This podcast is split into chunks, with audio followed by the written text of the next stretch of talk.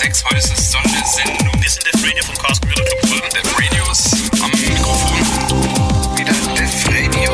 Hier zu Def Radio.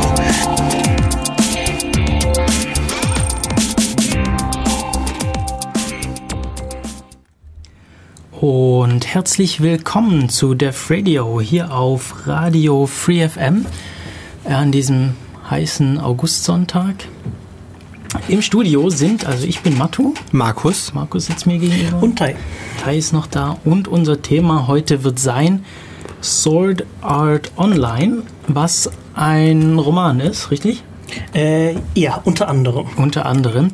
Aber vorher gibt es ein bisschen Nachrichten und was natürlich äh, die, die CCC-nahe, das CCC-nahe Umfeld gerade am meisten beschäftigt, ist der Vorwurf des Landesverrats an die Redakteure des oder an zwei Redakteure des Internetblogs netzpolitik.org.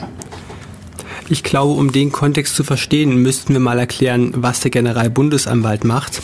Vielleicht sollen wir erstmal erklären, was, äh, was netzpolitik.org gemacht hat. Nämlich, also Netzpolit netzpolitik.org ist ein Blog, äh, gegründet von Markus Beckedahl. Mittlerweile hat er auch ein paar Mitarbeiter. Einer davon ist André Meister. Und André Meister hat irgendwann im, ich glaube, Winter diesen Jahres äh, einen Artikel veröffentlicht, in dem es um die Massenüberwachung durch, durch den Verfassungsschutz ging. Und zwar ganz konkret hat der Verfassungsschutz ein neues geheimes Budget für Cyberangriffe bekommen. Genau. Und dazu haben sie eben auch die Originaldokumente, die, die, die sie durch eine, äh, die sie durch eine Quelle bekommen haben, also äh, investig investigativer, investigativer Journalismus arbeitet ja öfter mal mit, mit Personen, die eben als, als Informanten oder Quellen ähm, zur Verfügung stehen. Und da gab es eben eine solche, die hat ihnen den ja, als vertraulich eingestuften Haushaltsplan des Verfassungsschutzes, da sind sie irgendwie rangekommen und sie haben den auch veröffentlicht auf ihrer Website, damit sich die Leser nicht nur auf die, Zusammenfassung der Journalisten stützen müssen, sondern sich selbst an Originalen belesen können. genau, um das äh, nachzuprü- nach- nachprüfen zu können. Genau, dann ist erstmal nichts passiert, ziemlich lange. Und jetzt plötzlich geht irgendwie alles drunter und drüber. Also ähm, Genau. Äh, ich habe gerade das Strafgesetzbuch auf. Ähm, Paragraph 94. Ja. Wer ein Staatsgeheimnis, Punkt, Punkt, Punkt. Und sonst. Äh, und da äh, veröffentlicht. Äh, und dadurch die Gefahr eines schweren Nachteils für die äußere Sicherheit der Bundesrepublik Deutschland herbeiführt, wird mit Freiheitsstrafe nicht unter einem Jahr bestraft. Ja, nicht unter einem Jahr. Also das, da sind jetzt schon eine ganz, ganze Menge interessante Sachen drin, weil ähm, zum einen ist überhaupt nicht klar, ob als vertraulich eingestufte Haushaltspläne äh, Pläne überhaupt als, äh, als, als, wie heißt das, Staatsgeheimnis äh, betrachtet werden können. Dann ist äh, überhaupt nicht klar, ob das überhaupt die Bundesrepublik gefährdet oder, oder stark, was da gibt's noch irgendwie eine zweite Formulierung. Äh, der eine ist irgendwie nachteilig gefährdet und das andere ist irgendwie noch, noch irgendwas krasseres. Und da gibt's auch, also da, wär, da gibt's eben wahnsinnig viele Artikel auf netzpoli netzpolitik.org. Naja, auf jeden Fall richtig los ging's da vor etwa anderthalb Wochen. Am Donnerstag hat nämlich äh, die Redaktion beziehungsweise die beiden Leute, Markus Beckedahl und André Meister, ähm, Post bekommen, dass gegen sie ermittelt wird wegen Landesverrat, äh, wegen des Verdachts auf Landesverrat. Und ja, jetzt können wir vielleicht hier auf den Generalbundesanwalt zu sprechen kommen, äh, der dafür nämlich verantwortlich ist. Und das ist eigentlich der höchste Staatsanwalt in Deutschland. Was macht ein Staatsanwalt? Ähm, der Staatsanwalt ähm, ähm, ist derjenige, der Anklage Anklage erhebt bei- in Strafprozessverfahren. Also wenn du jemanden auf den Kopf haust, Also Strafgesetzbuch ist alles das, was den Staat irgendwie interessiert oder was, ja, was die Gesellschaft interessiert, wo immer äh, ermittelt wird. Und dann gibt es noch irgendwie ganz viel privates Recht, so, so, so. so. Also eigentlich ist ja der Staatsanwalt der öffentliche Kläger, weil du hast ja Genau, wenn die Öffentlichkeit gegen jemanden klär, klagt, was der Staatsanwalt ist verpflichtet, bei Strafgesetzgebungsverfahren einzuschreiten. Egal wie viele Neben- oder Hauptkläger es gibt. Ja, und ähm, Und mein persönliches Hadern mit dem Generalbundesanwalt ist, dass man ihm doch mal nahegelegt hat, gegen die NSA zu ermitteln, wegen welcher Gesetz auch immer sie die Bundesrepublik Deutschland geschädigt haben könnten. Und seine Argumentationslinie war, für ihn liegt kein hinreichender Anfangsverdacht vor, der Ermittlungen rechtfertigen würde. ja, Später kam er noch mit der Begründung, das seien ja alles nur Kopien und keine Originale. Ja, und man bräuchte ja den Snowden ja nicht zu fragen, der erwecke nicht den Anschein, irgendetwas zum Thema zu wissen. Das ist auch super. Also es wurde ja auch irgendwie äh, gefordert, äh, äh, Edward Snowden als Zeuge zu verhören. Oh, er hat ja gesagt, ja, der, der weiß ja nichts, der scheint nichts zu wissen. In dem Kontext muss man verstehen, der ähm, Staatsanwalt untersteht dem Bundesministerium der Justiz, also einer Exekutive, und er ist weisungs, äh, weisungsgebunden. Was auch ein bisschen eigenartiges Konzept ist, ähm, weil ja eigentlich ähm, ja, Judikative und Exekutive getrennt sein sollten. Wir sollten eine Sendung zur Staatstheorie machen, theoretische Auslegung und tatsächliche Implementierung. Ja, das wäre Gut, interessant. Da bereits vor, dann bräuchten, bräuchten wir äh, vielleicht ein paar Leute, die sich damit besser auskennen. Naja, ähm, wie geht es jetzt weiter? Also es wird, ge- Sie wissen jetzt, dass offiziell gegen Sie ermittelt wird. Der interessante Punkt, den ich noch rausgezogen habe, ist, man kann mit solchen Vorwürfen sechs Monate lang den Katalog schwerer Straftaten benutzen, um alle Ermittlungsinstrumente, Stichwort Vorratsdatenspeicherung, auffahren. Und entweder muss man nach sechs Monaten die Ermitt Ermittlungen einstellen oder über die Ermittlungen informieren. Ja, Das ähm, heißt, es gibt eine krude Theorie, dass die Ermittlungen mit allen Abschnorchelaktionen gegen Logbuch-Netzpolitik schon wesentlich länger laufen.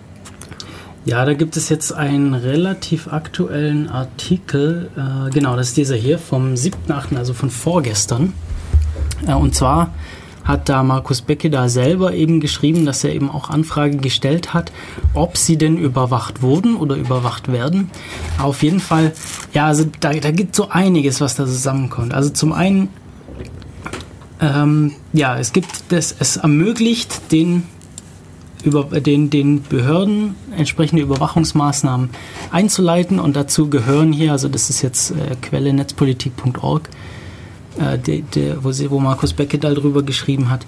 Und zwar wäre Überwachung von äh, Telefon, Handys und Internetzugang, akustische Wohnraumüberwachung, also sogar mit äh, großen, großen Lauschangriff.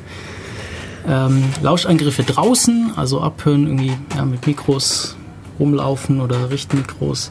Ähm, dann Abfrage aller Verbindungsdaten und Standortdaten. Hier kommen wir eben auf, diese, auf die Vorratsdatenspeicherung zu, zu, zu sprechen und dann längerfristige Observation. Also sie dürfen ja auch hinterherlaufen und sie beschatten.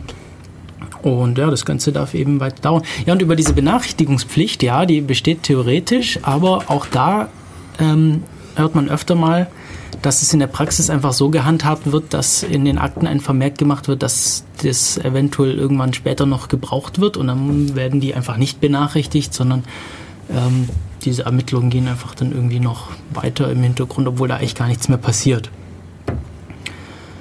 Und ähm, jetzt habe ich ein bisschen den Faden verloren, was ich wollte. Ach genau, ähm, das, äh, die, diese, die Strafen, die dabei rauskommen, sind, sind auch ganz schön heftig. Also zum einen ist Landesverratsvorwurf gegen Journalisten schon lange nicht mehr vorgekommen. Ich glaube, das ist erst das dritte Mal in Deutschland.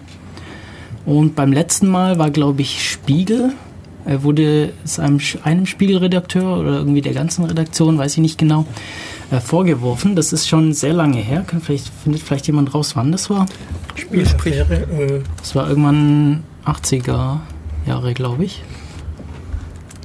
1962, Oh, eine der oh, noch größten länger. politischen Okay, Skandale 62. in Westdeutschland nach dem Zweiten Weltkrieg. Genau. Äh, genau, und da wurde eben dem Spiegel Landesverrat vorgeworfen. Und da wurde dann von den entsprechenden Gerichten eben geurteilt, ja, gegen Journalisten, ähm, das geht gar nicht. Äh, da das, so, solche, solche Überwachung und so weiter ähm, einzuführen, weil das, das gefährdet massiv die, die Pressefreiheit und überhaupt unsere gesamte Demokratie.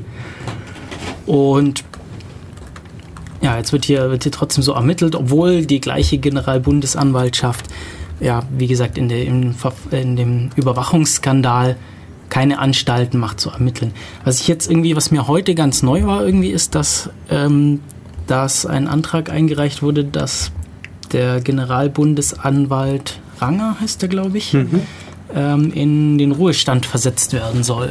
Äh, ja, ähm, das, war, das war mehr oder weniger, äh, das habe ich auf der Tagesschau gesehen, dass das sozusagen die erste Amtshandlung vom äh, Justizminister war, nachdem er aus dem Urlaub kam.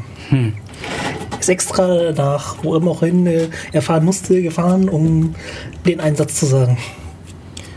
Und ein bisschen problematisch, oder was heißt ein bisschen problematisch, eben auch problematisch für diese beiden, äh, gegen die ermittelt wird, beziehungsweise es wird noch gegen weitere ähm, Leute ermittelt, nämlich gegen Unbekannt, und das sind diese, die Quellen, die die, ähm, die Redaktion von netzpolitik.org mit den Informationen versorgt hat, also mit den vertraulichen Dokumenten. Das Damit ist hat man ja schon längst gerechnet, dass das ist, aber das Richtig, damit wurde schon gerechnet, dass gegen die ermittelt wird, was eigentlich auch nicht zulässig ist. Der Ähm, perfekte Moment, ein Whistleblower-Gesetz zu schützen. Leute, die Informationen kundgeben, die dazu dienen, öffentliche Missstände aufzudecken, sollten nicht strafrechtlich belangt werden.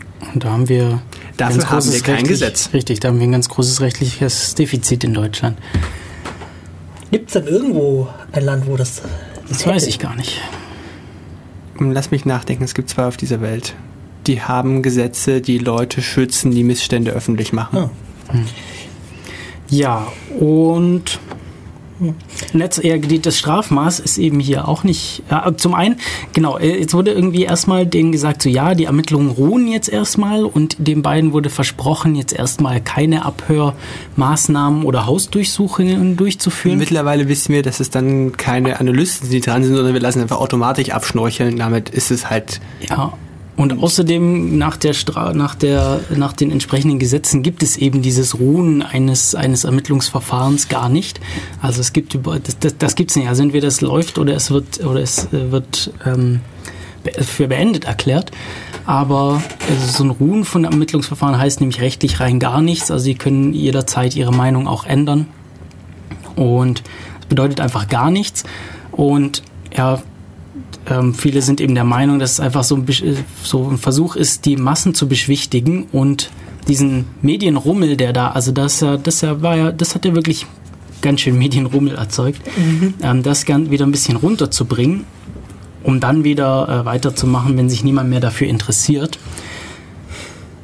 An sich muss ich sagen, dass ja Range nicht unbedingt schuld ist, weil er hat ja das nur gemacht, weil er von allen möglichen Seiten bedrängt wurde, diese Ermittlungen zu machen.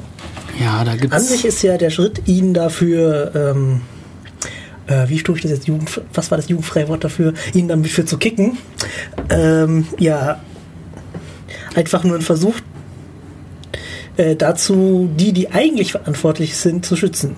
Aber seine Verpflichtung ist ja erstmal zu prüfen, ob überhaupt ähm, es der, genügend Verdacht gegeben ist, um hier ein Ermittlungsverfahren einzuleiten, weil ähm, zum Beispiel beim, äh, beim, beim Geheimdienstskandal, da hat er gesagt, ja, da ist äh, einfach der Anfangsverdacht gar nicht gegeben, da können wir gar nicht anfangen zu ermitteln.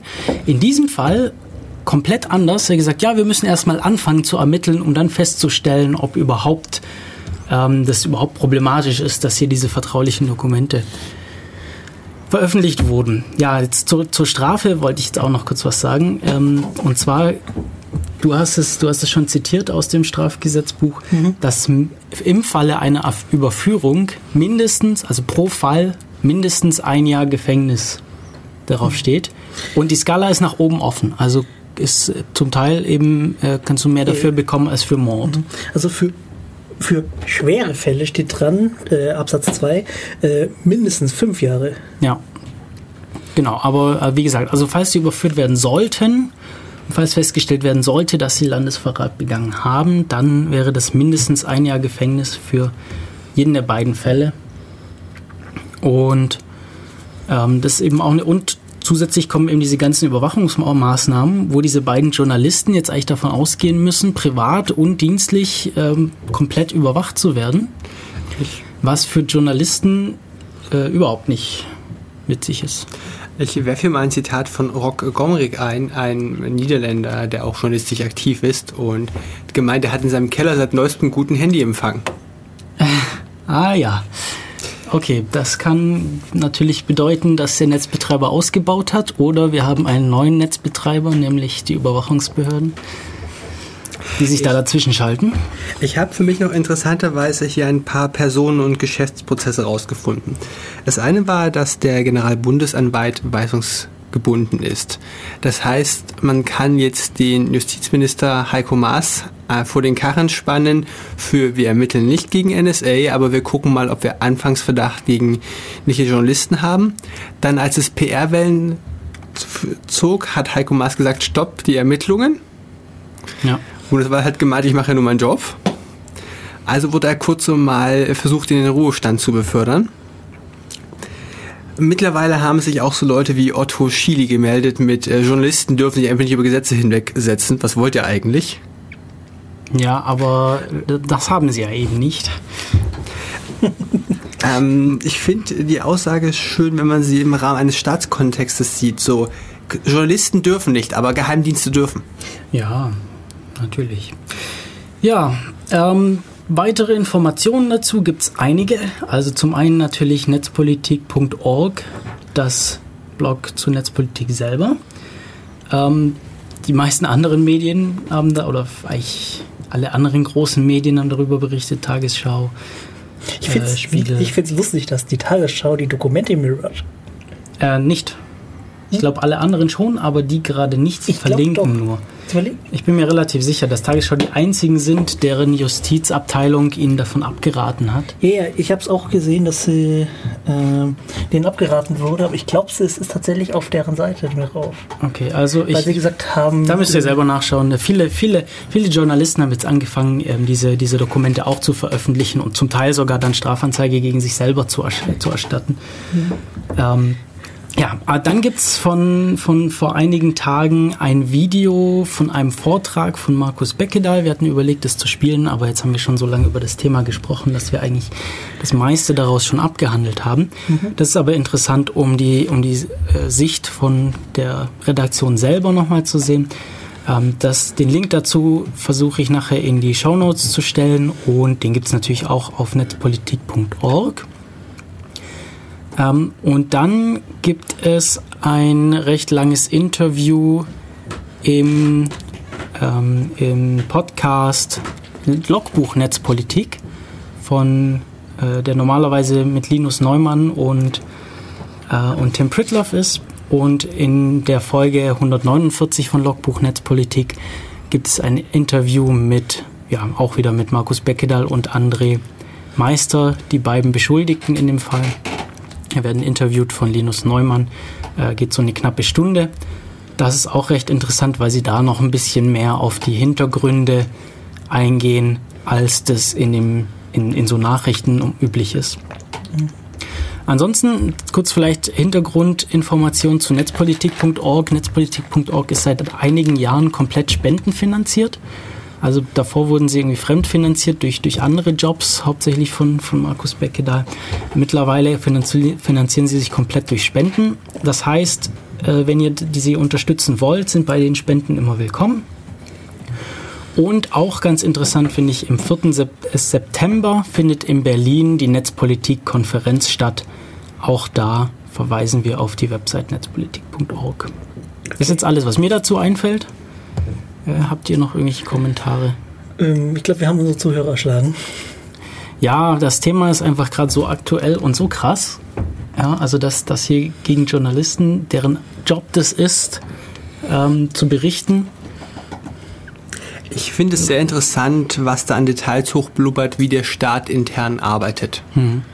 Nämlich die ganzen Sachen, die nicht in Gesetzen festgehalten sind, sondern irgendwelchen Direktiven. Ja. Ja, ja. Wenn Leute sagen, oh, da wussten wir nichts davon und da ist derjenige zuständig. Genauso, wenn man sich mal für, wenn man sich mal mit dem ähm, anderes Thema jetzt ein Geheimdienstuntersuchungsausschuss oder beziehungsweise offiziell erster Parla parlamentarischer Untersuchungsausschuss der so und so vielten Legislaturperiode. Die vielfielte haben wir noch? 400 irgendwas. Nee, nee, nee, nee, das ist viel weniger. Äh, 16 oder so. Egal, auf jeden Fall der aktuellen Legislaturperiode.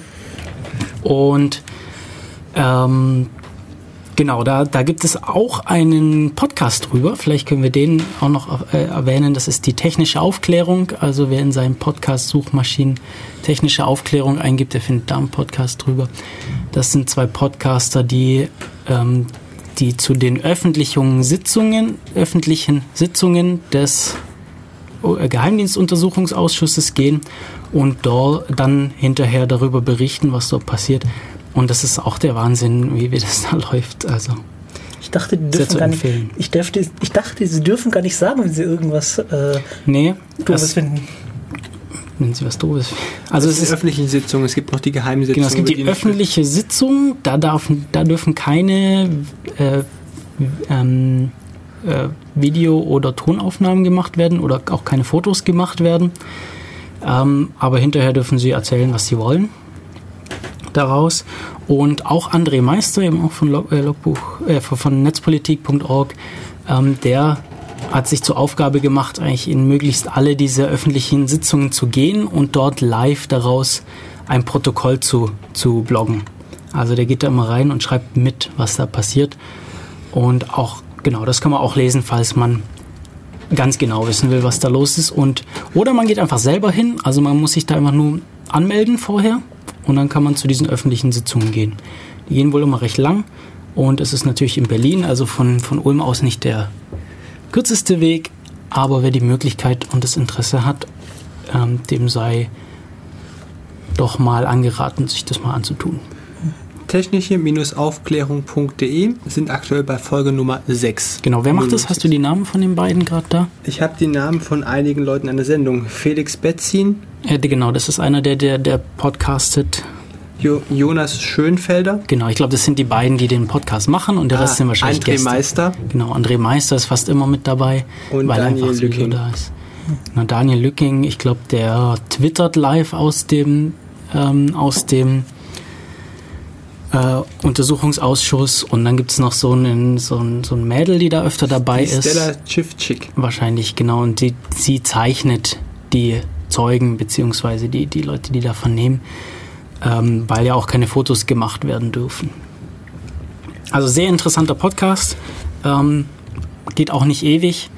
Äh, wer also nicht die Zeit hat, das komplette Protokoll zu lesen oder nicht die Zeit hat, sich da viele, viele, viele Stunden in so eine Sitzung reinzusetzen, ähm, der kann sich den Podcast äh, anhören. Da wird es sehr gut zusammengefasst. Wir reden lange genug, es ist Ventilatorzeit, äh, ich meine Musikzeit. Ventilatorzeit. Ich habe Markus vorhin gezwungen, seinen Ventilator auszumachen, weil er so laut ist. Ähm, Musik heute leider nicht frei, weil passend zum Thema. Deshalb könnt ihr sie im Podcast nicht anhören. Aber falls ihr uns zufällig live hört, dann hört ihr Musik. Und Tai muss uns verraten, was die nächste Musik ist. Ähm, äh, Fake Wings, Fake Wings von Emily Bindiger. Und das kommt aus Sold Out. Äh, nee, diesmal nicht äh, Okay. Hex sein, aber wieso, das kommt dann nachher in der Sendung. Ah, okay.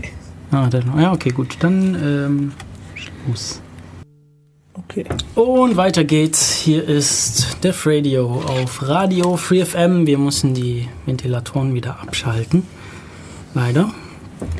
Aber dafür geht's jetzt weiter. Wollen wir noch mehr News machen oder wollen wir gleich zum Thema übergehen? Ihr habt die restlichen News vorbereitet, ihr dürft es entscheiden. Ja, äh, ich würde mal über die wichtigen Sachen gehen. Was heißt wichtig, ne? Der Hitchbot, Hitchbot verstorben. Hitchbot ist verstorben, äh, ist eigentlich nicht ganz so wichtig, aber ich finde es interessant. Der Hitchbot ist eigentlich ein Kunstprojekt. Ähm, Im Grunde genommen einfach nur ein Handy mit entsprechender Software. Tablet warst du, ne? Tablet-Computer. mit entsprechender Software, der eigentlich nur durchs Land trappen soll. In Kanada hat das sehr gut funktioniert. Er ist durch fast komplett Kanada gefahren. Also per Anhalter mitgefahren. Ja. Genau.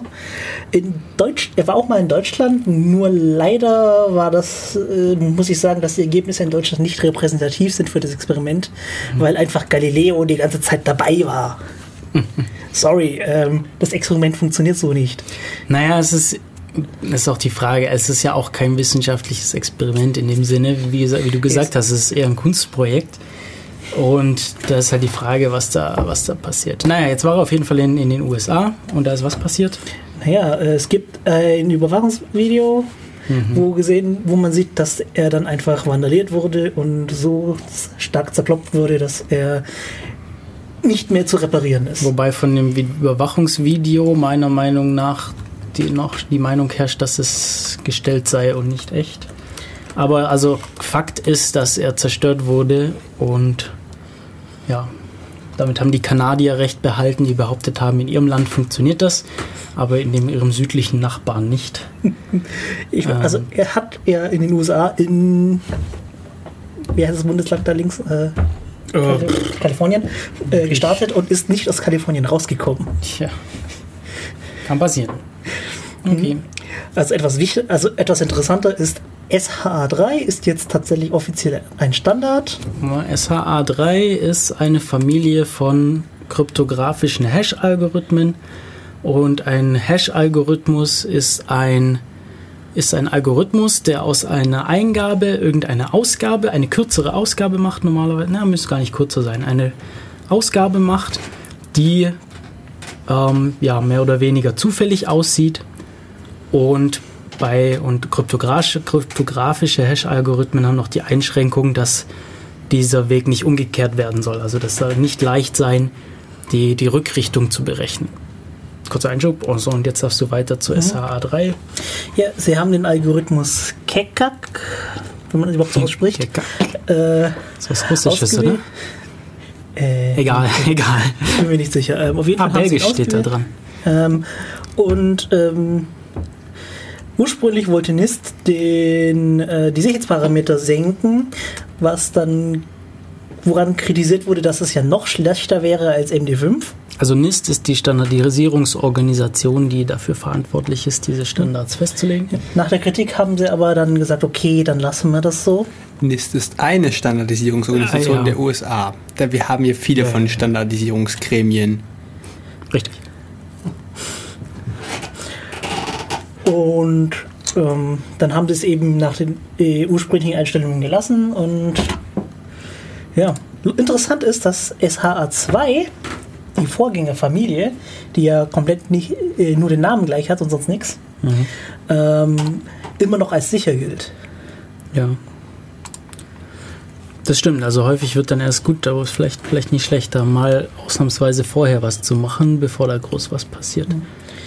Ja, ähm, das lassen wir jetzt mal weg, wir haben keine Zeit. Äh, Großbritannien mh, hat jetzt die Privatkopie von urheberrechtlich geschützten Werken grundsätzlich verboten. Darunter gehört zum Beispiel auch die Importfunktion von iTunes, was irgendwie sich zusammenfassen lässt mit Großbritannien verbietet iTunes. Ja, ich meine, du kannst natürlich alle deine, deine importierte Musik löschen und nur die benutzen, die du aus dem iTunes Store gekauft hast. Da müsste das ja okay sein. Und natürlich freie Musik. Ich bin jetzt einfach freie Musik. Die ist auch immer noch urheberrechtlich geschützt. Äh, ach so. Ja, das stimmt. Und das ist dann auch verboten. Das weiß ich nicht. Ja, was ist denn Da was? wird über die ist es dann Lizenz der freien Musik festgelegt, ob du es kopieren darfst oder nicht. Ja, aber unter Umständen überschreibt das Gesetz sowas. Das, also das wäre ja möglich. Wäre ja, also ein Land kann Gesetze machen, was sie will. Und theoretisch, wenn sie es komisch formuliert haben, dann könnte man es so auslegen, dass man auch da, selbst wenn der Urheber das erlaubt, explizit, dass man es das. Na, aber gut, das sind alles Spekulationen. Da müsste man tatsächlich mal mit Leuten, die dieses Rechtssystem kennen, mal reden. Haben wir da nicht irgendwelche? Das wäre doch, also das wäre, das wäre ja öfter interessant. Ja, wir haben ja vorhin auch gemeint hier über äh, Politik. So, das ist auch nochmal so ein Thema, wo wir eher so Halbwissen haben, also ich zumindest. Naja, Kommen wir zu etwas Lustigen. Okay, we vielleicht weniger lustig. Äh, also eigentlich ernst, aber irgendwie schon witzig. ja, in Berlin ähm, sonst? hat ähm, eine Person einen Überweisungsträger bei seiner Bank einschmeißen wollen und hat dann gemerkt, der Briefkasten hängt schief. Die Polizei, die dazugezogen wurde, hat dann auch gemeint, das ist doch ein ganz normaler Briefkasten. Aber dann haben sie irgendwie gemerkt, der Briefkasten ist an die Wand geklebt mit Silikon. Und dahinter war eigentlich der richtige Briefkasten von der Bank. Ja, oft haben ja Banken so, so in die Wand eingelassene Briefkästen. Oder meistens eigentlich. Und die haben einfach einen, oder jemand hatte einen drüber geklebt. Die Polizei ermittelt noch. Analoges Phishing ist es genannt. Ja. Hier, Ich bin ich hab's mal Heise gespannt, ge- was dabei rauskommt. Hab's von Heise geklaut. Das ist, halt, das ist halt auch interessant. Dieser eine Fall ist jetzt aufgefallen. Ich frage mich, wie viele Fälle es dann wohl gab, die nicht aufgefallen sind. Naja, Hätte mal bei Nacht und Nebel die Briefkasten gerade aufgeklebt, dann wäre er jetzt ein betrügerisch reicher Mann. ja. Ähm, ich mag nur eins reinwerfen, weil es meine Aufmerksamkeit erregt hat. Google Projekt Tango, ein Handy mit mehreren Kameras und Lagesensoren. Die Idee ist, man läuft mit einer eingeschalteten Handykamera durch den Raum und der Raum mit seinen Mustern wird in 3D erfasst. Also die Kameras scannen den Raum ab, berechnen Raumtiefe und Objekte, die sich im Weg befinden. Und das Handy weiß über seinen Lagesensor, in welche Richtung es gerade gehalten wird. Und dann kriegt man ein 3D-Modell von seiner Wohnung oder von seiner Schule oder oder oder. Okay, ganz witzig. Da gibt es so ein ähnliches Projekt. Jetzt weiß ich nicht mehr, wo ich es gesehen habe. Ich meine, es war Kickstarter, äh, wo es so einen Laserscanner zum Aufstecken aufs Handy gab. Also einen richtigen Laserscanner, der auch für sowas eigentlich zuständig ist. Äh, cool, ja. Ich mag an der Stelle noch den CRE-Podcast zu Höhlenforschung nahelegen, wo sie meinen, es ist gar nicht so einfach, einen Raum von innen 3D zu vermessen. Besonders wenn man sowas wie GPS und Höhen, aber Höhensensor funktioniert eigentlich, ja. Also gerade bei der Höhlenforschung ist halt auch immer interessant, so ja, wie, wie groß ist denn an der, an der entsprechenden Stelle, wie ist die, wie ist die ähm, Steigung und so weiter. Ja. Ja, interessanter Podcast. Ja, Kommen wir zum Hauptthema. Kommen wir zum Hauptthema. Hauptthema heute nochmal zur Wiederholung. Äh, Sword Art Online, ein japanisches, ein japanischer Roman. Ja, eine Light Novel-Reihe. Das Ähm, ist eine Light Novel. ich habe keine Ahnung, was es von einem Roman aus äh, abhebt. Ja, da gibt es eine Wikipedia-Seite dazu. Schau das mal. Schau, kann das jemand nachschauen? Oder lass mich das mal. ja. Du redest so lange über Sword Art Online und ich Genau. schieb nachher das Light Novel ein. ja, es ist auf jeden Fall eine Light Novel-Reihe von Reiki Kawahara. Ähm, jetzt hast du mir gerade meinen Zettel geklaut. Moment. Entschuldigung. Hätte ich damit rechnen müssen. Ja. Ähm, es wurde auch als Manga und Anime adaptiert. Es spielt in der nicht so fernen Zukunft. Ich meine, 2025 ist nicht so weit weg. Ähm, und sie haben da virtuelle Re Realitätentechnologie, mit äh, der man ähnlich wie Matrix, es ist Matrix, ähm, in virtuellen Realitäten ähm, spielen kann. Es gibt halt, zu der Zeit wird ein Spiel entwickelt, das heißt eben Sword Art Online. Daher der kommt der Name von der Reihe. Und ja, diese Light Novels, hier Wikipedia sagt dazu, äh, es ist ein Light Novel. Also erstmal dieser Begriff kommt wohl nur im Japanischen so vor, obwohl es äh, englische, englische Wörter sind und bezeichnet meist ein oder ist bezeichnet einen Roman, der häufig Illustrationen im, im Manga-Stil hat und sich vorwiegend an junge Erwachsene richtet. Ja. So viel zum Thema Unterscheidung Roman. Bezeichnet eine Novelle. Light Novel. Ja. Okay. So. Und ja, genau, da geht es eben um dieses Online-Spiel, Sword Art Online. Ja, ähm, noch ein bisschen Vorwarnung, falls ihr es noch nicht gesehen habt und unbedingt sehen wollt oder lesen wollt. Es wird viele Spoiler. Geben. Ähm, und die Informationen, die ich habe, sind sozusagen, die könnten widersprüchlich sein, je nachdem, welche Quelle man nimmt. Deswegen ist die etablierte Reihenfolge ähm, Novelle überschreibt alles, äh, dann kommt der Anime, dann der Manga und dann die Spiele. Okay, Wieso also die- Anime kam vor dem Manga. Ähm, Ja, wie auch immer. sind beide aus dem Novel adaptiert. Okay. Und die Spiele sind einfach nur eine alternative Timeline, die sich irgendwann, irgendwann abgesplittet hat. Ähm, irgendwas wollte ich fragen. Ach genau, würdest du das denn empfehlen?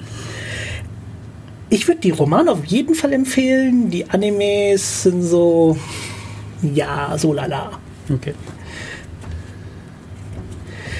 Ja, Kritiker sagen, das ist ja nur ein Abklatsch von Dot Hack, deswegen ja ich auch vorher das, das Dot Hack äh, Musik gespielt habe.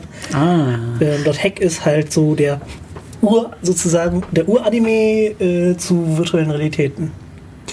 Wenn du die Geschichte erzählst von Sword Art Online, wird es nachher klar werden. Also lass uns mit der Geschichte anfangen. Mit der Geschichte anfangen. Worum geht es im Handlungsstrang? Genau.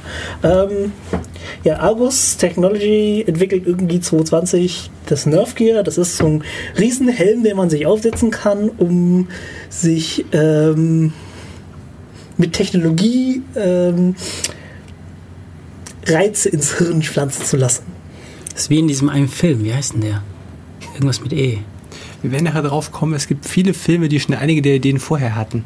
Ah, okay, gut, weiter. Und das war irgendwie, die ursprüngliche Software, die dafür rauskam, ist relativ langweilig gewesen. Du hast irgendwie Textprogramme, die halt äh, lustigerweise halt keine Limitierung der Bildschirmgröße haben, weil du kriegst ja die Signale direkt ins Hirn gepflanzt. Aber so richtig interessante Sachen gab es halt nicht. Bis eben dieser erste VR-MMORPG rauskommt, Sword Art Online. Virtual Reality Massive Multiplayer Online Role-Playing Game. Ja, also MM, MMORPGs gibt es ja. Bekannt. Of Das Ding hatte eben etc.. 1000 Beta-Tester gehabt und wurde am ersten Tag 1000 Mal verkauft. Äh, 2022 November. Ähm, das will ich nach. Äh, und ja, am ersten Spieltag taucht irgendwie ein Bug auf.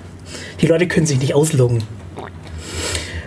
Denken sich, die Spieler denken sich nichts und werden plötzlich zur, in die Stadt äh, beschworen, weil, oh, juhu, der GM äh, lockt uns endlich aus, fix, hat das Problem gefixt Der oder so. GM? Game Master. Der Admin mehr oder weniger, der alles machen kann.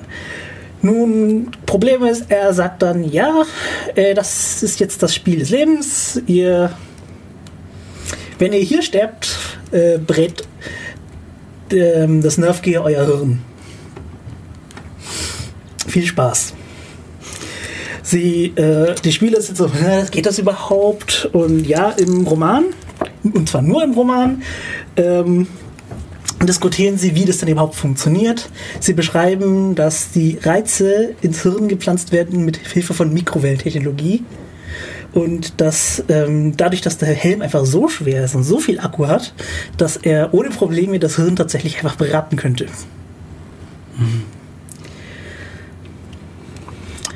Ähm, um zu beweisen, dass er nicht scherzt, sagt er, ja, es sind schon 200 Leute gestorben und ähm, blendet einen Live-Feed vor die News ein.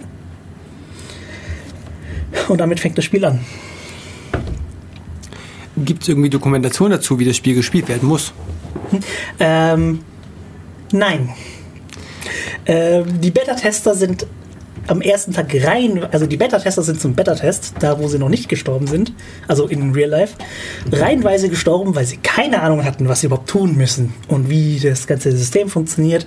Wann, äh, und sie sind dann irgendwie meistens schon am ersten Also- Monster gestorben, das eigentlich äh, dich nur anguckt, lieb.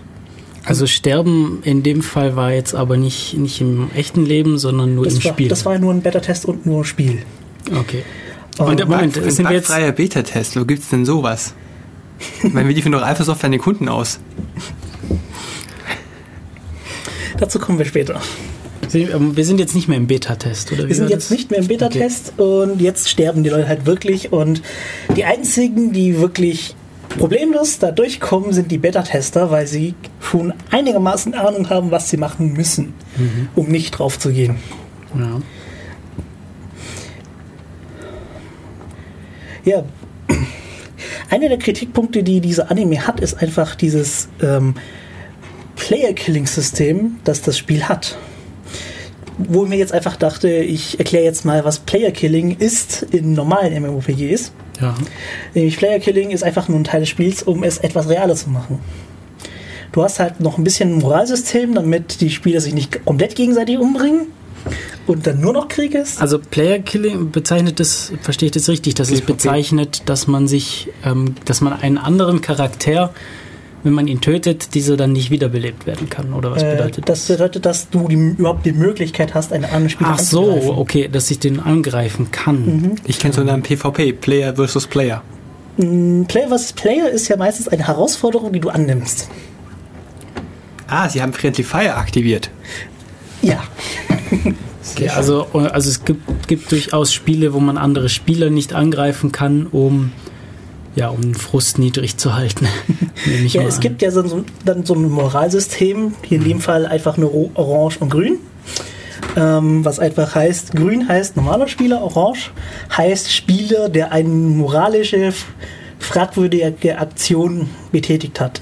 Das kann sein, er hat jemanden umgebracht, oder es kann auch sein, dass er jemanden gehauen hat. Oder er hat Landesverrat begangen.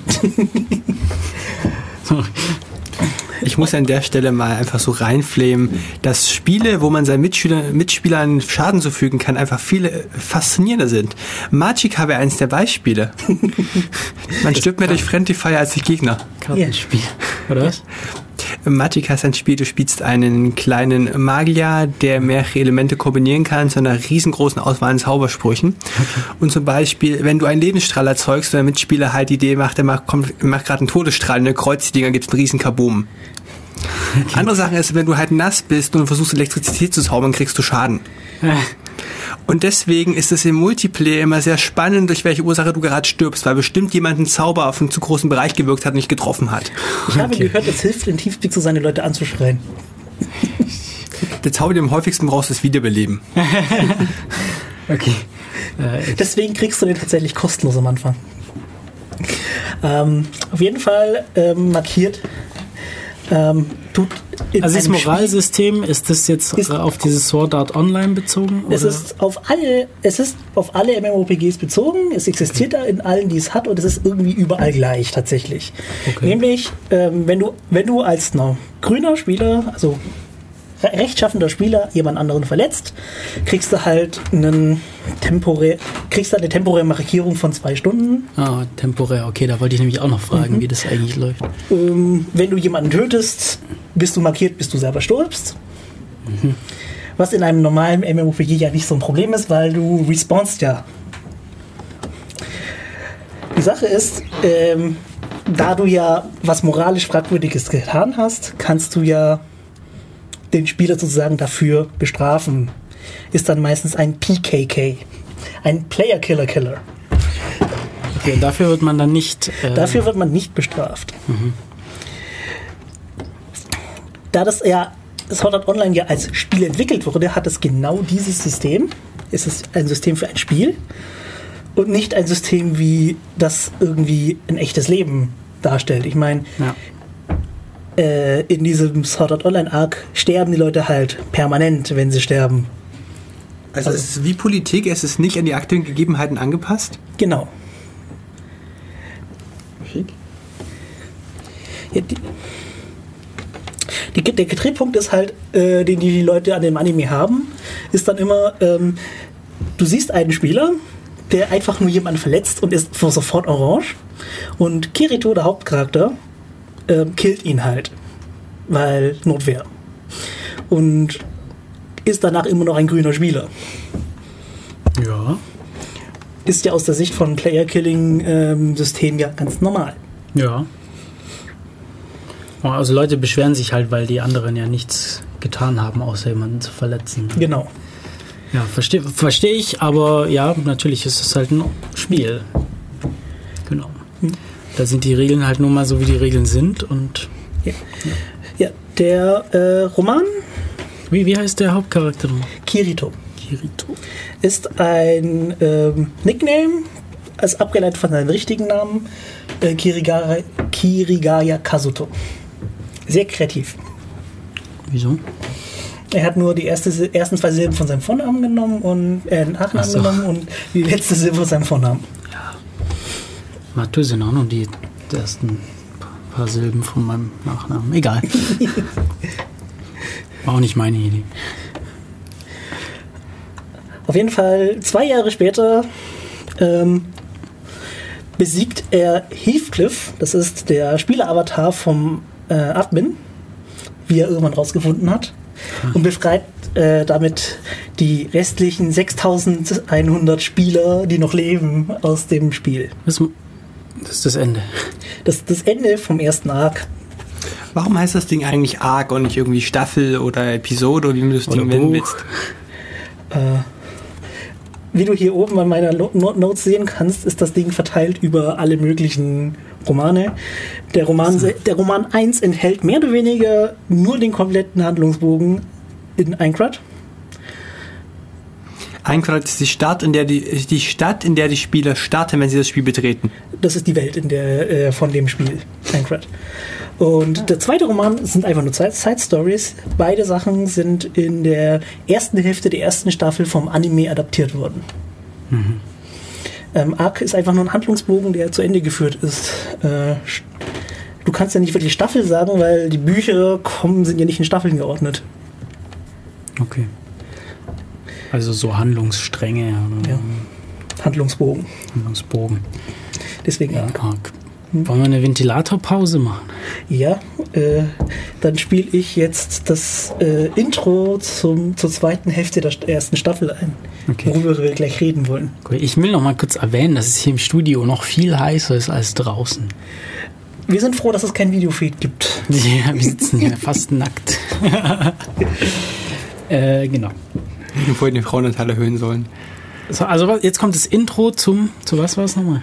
Zur zweiten Hälfte der ersten Staffel. Äh, Innocence von IOE. Also Anime-Staffel jetzt, Ja. oder was? Okay, alles klar. Also theoretisch läuft noch Musik, aber irgendwie hört man nichts mehr. Deshalb quatschen wir jetzt einfach weiter. Willkommen zurück zu Def Radio hier auf Radio Free FM. Wir sind euer discordisches Computermagazin des Chaos Computer Club Ulm. Und ja, im Studio sind Tai, Markus und ich. Ich bin Matu. Und unser Thema heute ist Sword Art Online. Ein äh, Roman slash Anime slash Manga slash Spiel. Spiele. ich kenne es nur eins, aber ja. In dem es um ein Spiel geht. Äh, tatsächlich ein Spiel tatsächlich nicht mehr. Ähm, wieso erkläre ich gleich. Ähm, ich habe gemeint, vorher gemeint, äh, vor der Musikpause gemeint, dass der Anime ja so mehr wäre. Die Ventilatorpause, meinst du? Ähm, mir fiel aber jetzt, als ich Musik gespielt habe, ein, dass die Musik von dem Anime richtig, richtig cool ist. Ah. Vielleicht liegt es aber auch einfach daran, dass die Musik von äh, Kachiura Yuki ist. Die macht supergeile ähm, Soundtracks zu dem Animes. Okay. Ich mag jetzt nochmal den Handlungsbogen verstehen. Also folgen wir nochmal dem Protagonisten, ich habe ihn Kiri genannt. Ähm, der wacht in einer Welt auf und kriegt dort gesagt, ja, wenn er hier stirbt, dann war's das. Genau. Woher, woher wissen die, dass sie es ernst nehmen müssen? Ähm, Ich meine, so komische Newsfeed-Kanäle Also einblenden. äh, Kirito ist nicht unbedingt der dümmste und ähm, hat halt auch sehr, ist sehr techniknah und erklärt das dann auch. Er sagt so, ja, ähm, er weiß, dass das Nerf Gear zu 70 zu 70 Prozent aus Akkus besteht, dass die Technologie Mikrowellentechnologie ist und ist sich ziemlich sicher, dass es funktionieren kann.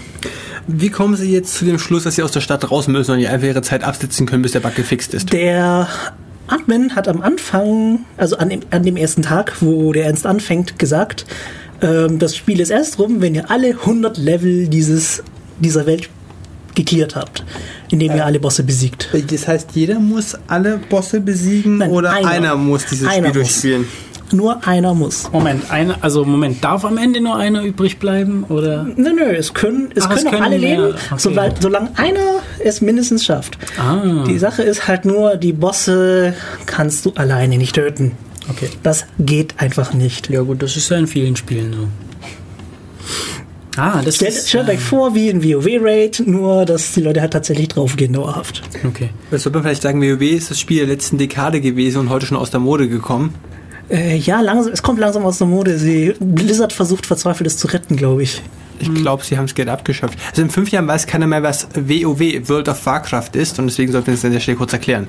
Ähm, Es Ja. ist ein massive, massively multi, Multiplayer Online Role-Playing Game. Und war das MMORPG. erste mit dem Abo-Modell und monatlichem Bezahlen Ja. und ist wohl eingeschlagen wie eine Bombe und hat Blizzard eine goldene Nase verdient.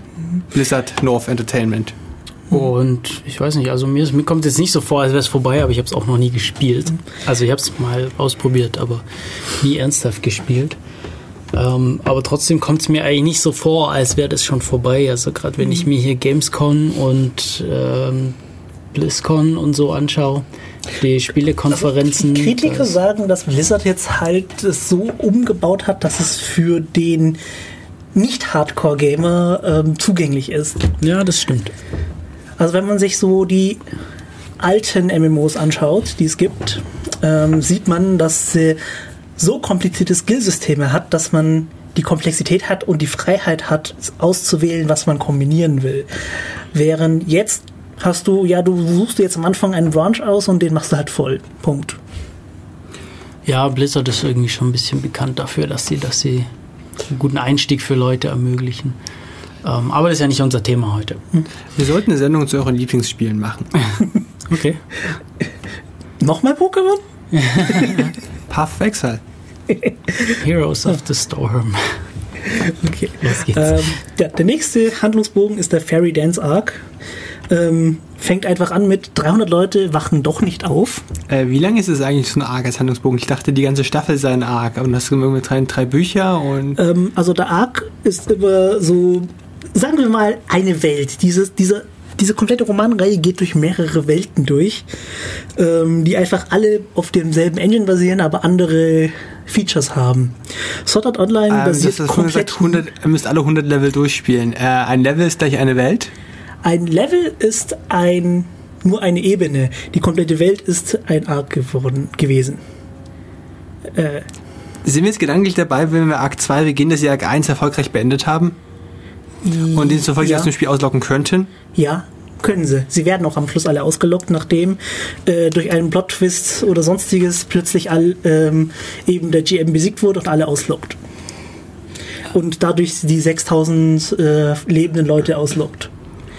Nur 300 wachen irgendwie nicht Und- auf und keiner weiß wieso. Ach so, ah, jetzt, ah, jetzt verstehe ich das. Okay, also nach dem ersten, Moment, das war jetzt, das ist aber nicht alles im ersten Buch. Über wie viele Bücher ist dieser erste Arc verteilt? Ähm, generell nur das erste Buch. Ach, nur das erste Buch. Die, das zweite Buch sind Side Stories zum ersten. Ah, okay. Lass uns doch mal die Geschichte innerhalb des ersten Arcs besprechen, damit ich jetzt mal den Spannungsbogen verstehen kann, Ja. wenn wir eine vollständige Geschichte haben. Also wachen auf in der Stadt in Erkrad. Wir haben gesagt, du kannst ihn hier auslocken, spiel den Scheiß durch. Bewegen sich jetzt auf die Wiese vor der Stadt. Wie geht's weiter? Wer rennt denn alles drauf los? Also es gibt mehrere Gruppen. Es gibt die Gruppe, die dann die später den Namen kriegen, die äh, Städtler, die sich gar nicht raustrauen und gar, gar nicht auf die Idee kommen, einen Fuß außerhalb der Stadt zu setzen, wo sie ja draufgehen könnten. In der Stadt können sie nicht drauf gehen. Hat dieses Spiel zufällig ein Ernährungs- und Hungersystem? Äh, nein, du kannst nicht hungern, aber es ist ähm, rewarding, äh, wie das Wort auf Deutsch auch immer heißt, wenn du irgendwas zu dir nimmst. Ähm, die Leute werden irgendwie innerhalb vom ersten Tag irgendwie temporär ausgelockt, also was heißt nicht wirklich ausgelockt, vom Spiel getrennt und ins Krankenhaus verfrachtet im echten Leben und wieder ins Netz angestöpselt. Ah, okay, das wollte ich nämlich als nächstes fragen, wie die eigentlich im wirklichen Leben überleben. Ich dachte, du kannst sie nicht abstöpseln. Ähm, du kannst, also das Ding hat, dieser, dieser Helm hat ja Akkus und der Helm ähm, hat äh, Instruktionen, wann er ähm, die Leute tö ähm, töten soll. Eines, ähm, du darfst höchstens ähm, zwei, 20 Minuten ohne Strom sein, höchstens zwei Stunden ohne Internet. Bei unserer ranzigen Infrastruktur wäre das echt tödlich. Ja. Ähm, und wenn das, der Helm Manipulationen entdeckt, die äh, auf eine äh, Zerlegung des Helms oder eine Entfernen des Helms äh, andeuten, ähm, initialisiert er die Zerstörung auch. Wie ist denn das mit der Zeit, die du erwähnt hast? Also das geht da ja irgendwie über knapp zwei Jahre, oder? Dieser erste Handlungsbogen. Ähm, ist das Echtzeit? Wie läuft das? Das ist ähm, ein bisschen, sch also ähm, die Zeit, die immer angegeben ist, ist die Echtzeit. Äh, Im Spiel läuft die Zeit etwas schneller. okay, also Aber das liegt irgendwie am Eindruck, den die Nerven machen. schlafen die Leute dann denn in diesem Spiel oder? Sie schlafen auch, ja. Okay. Wie nehmen denn die Angehörigen der im Spiel Gefangenen die Situation wahr? Wird darüber geschrieben im ersten Buch? Ähm, du hast ja gar keinen Kontakt zu den Angehörigen. Okay, also das komplette Buch Also so findet wie klar sein, Spiel mein statt. Bruder liegt gerade im Bett, bewegt sich ja nicht, das macht er schon seit zwei Stunden oder seit zwei Tagen. Müsste man mal was tun. Müssen wir was tun, genau. Und ähm, der, ach, also ich habe ja vorher erwähnt, dass der GM ja einen Live-Feed der News einblendet, wo tatsächlich Leute schon gestorben sind, weil denen versucht wurde, den Hel der Helm abzunehmen. Trotz der Warnung, dass es sie töten könnte. Äh, Jetzt trotzdem nochmal die Frage, das, der komplette Handlungsbogen findet in dem Spiel statt? Oder? Komplett im Spiel statt. Sie können sich nicht ausloggen. Okay, Das aber es ändert wird sich auch. erst, es ändert sich erst mit dem zweiten Bogen okay, am ersten wird auch gar nicht, also da bist du von Anfang bis Ende in dieser Welt. in dieser Welt. Okay. Ähm, ja. Ja, was ist jetzt eigentlich das Deus Ex Machina Element, mit dem sie den ersten Arc beenden? ähm, ja, der Hauptcharakter ähm, findet eben durch logische Schlussfolgerung heraus, dass der Gildenleiter der größten Gilde irgendwie ständig gelangweilt reinschaut, obwohl sie gerade den Kampf um Leben und Tod mit dem nächsten Boss gemacht hatten. Und schließt daraus, dass das wohl der GM sein muss. Und greift ihn an und, und besteht, das System bestätigt seine Vermutung, der GM ist unverwundbar. Schlägt der GM zurück? Der GM sagt, wie hast du es rausgefunden? Sie tratschen darüber. Ähm, es gibt Begründungen, wie er drauf gekommen ist. So viel Spoiler möchte ich jetzt auch nicht. Ähm, und der GM bietet ihn jetzt an. Ähm, wir sind erst auf dem 75. Level. Theoretisch gibt es noch 25. Aber du hast jetzt die One-Time-Chance, ähm, also die einmalige Chance, den Boss des 100. Levels, nämlich den GM höchstpersönlich, zu besiegen. Er wird natürlich jetzt seine Unverwundbarkeit aufgeben, äh, um den fairen Kampf zu machen. Und Kirito besiegt ihn halt. Das ist jetzt Eins eins, gegen gegen, eins? Gegen eins. Okay. Warum eins gegen eins? Warum sie du da- sagst, Bossgegner kann man nicht alleine besiegen. Ja. Oder den Superbossgegner, den haben die immer. Äh, das, ist, das, das ist der kleine Twist, den der GM reingebaut hat. Es gibt, der GM hat einen Skill, den nur er hat. Die Spieler nennen das dann, äh, Selbstmord. nee, Techies. äh, die Spieler nennen das dann ähm, Original Skill. Ja, das Skillsystem ist sehr interessant. Ähm, das, muss man, das, das muss man da mal durchlesen. Ähm, und Kirito hat aus irgendeinem Grund auch einen Skill, nämlich Dual Wielding. Er ist der Einzige, der zwei Schwerter benutzen kann. Und mit entsprechenden Skills. Oh, Musst, du, musst du Spieler sein, um das zu verstehen? Das Buch. nee. Es wird eigentlich alles erklärt. Viele Sachen sind halt ähm, für Spieler dann etwas lustiger, weil Ja. sie sich damit besser identifizieren können, aber ansonsten wird alles sinnvoll erklärt. Kann man Irgendwann. eigentlich sagen, der Kiri ist so im richtigen Leben so ein Profizocker, hat ansonsten nichts zu bieten und deswegen kann es dieses Spiel richtig rocken? genau. ähm, genau. Auf jeden Fall äh, ist er der, die Person mit der schnellsten Reaktionszeit, die irgendwie gemessen wurde, und er hat diesen Skill gekriegt. Wie später erwähnt wurde. Dass er, dass er zwei Schwerter führen kann. Oder? Ja. Okay. Und diese, mit diesem Skill kann er tatsächlich äh, den Boss besiegen. Also den GM besiegen, der Bekommt daraufhin halt äh, sich freut und äh, alle Leute auslockt. Er Bekommt- freut sich. Bekommt er für den Angriff auf den Game Master ein orangenes Rating? Spieler angegriffen? Ähm, da das Das ist ja ein Boss, oder? Äh, in dem Moment wird theoretisch ja, weil es ist ja kein Duell war in der Stadt. Okay. Aber Na gut, aber er hat ihn ja nicht verletzt, weil er ist ja unverwundbar gewesen. ja, Weiß nicht, ob je nachdem, wenn du für die Verletzung das bekommst, dann nicht. ja unverwundbare Objekte sind immer wieder lustig. Also äh, es gibt eine sehr lustige Szene, wo er aus irgendeinem Grund gegen eine Statue geschleudert wird und die Statue ist halt auch unverwundbar und äh, er klebt halt an der Statue fest. Achso.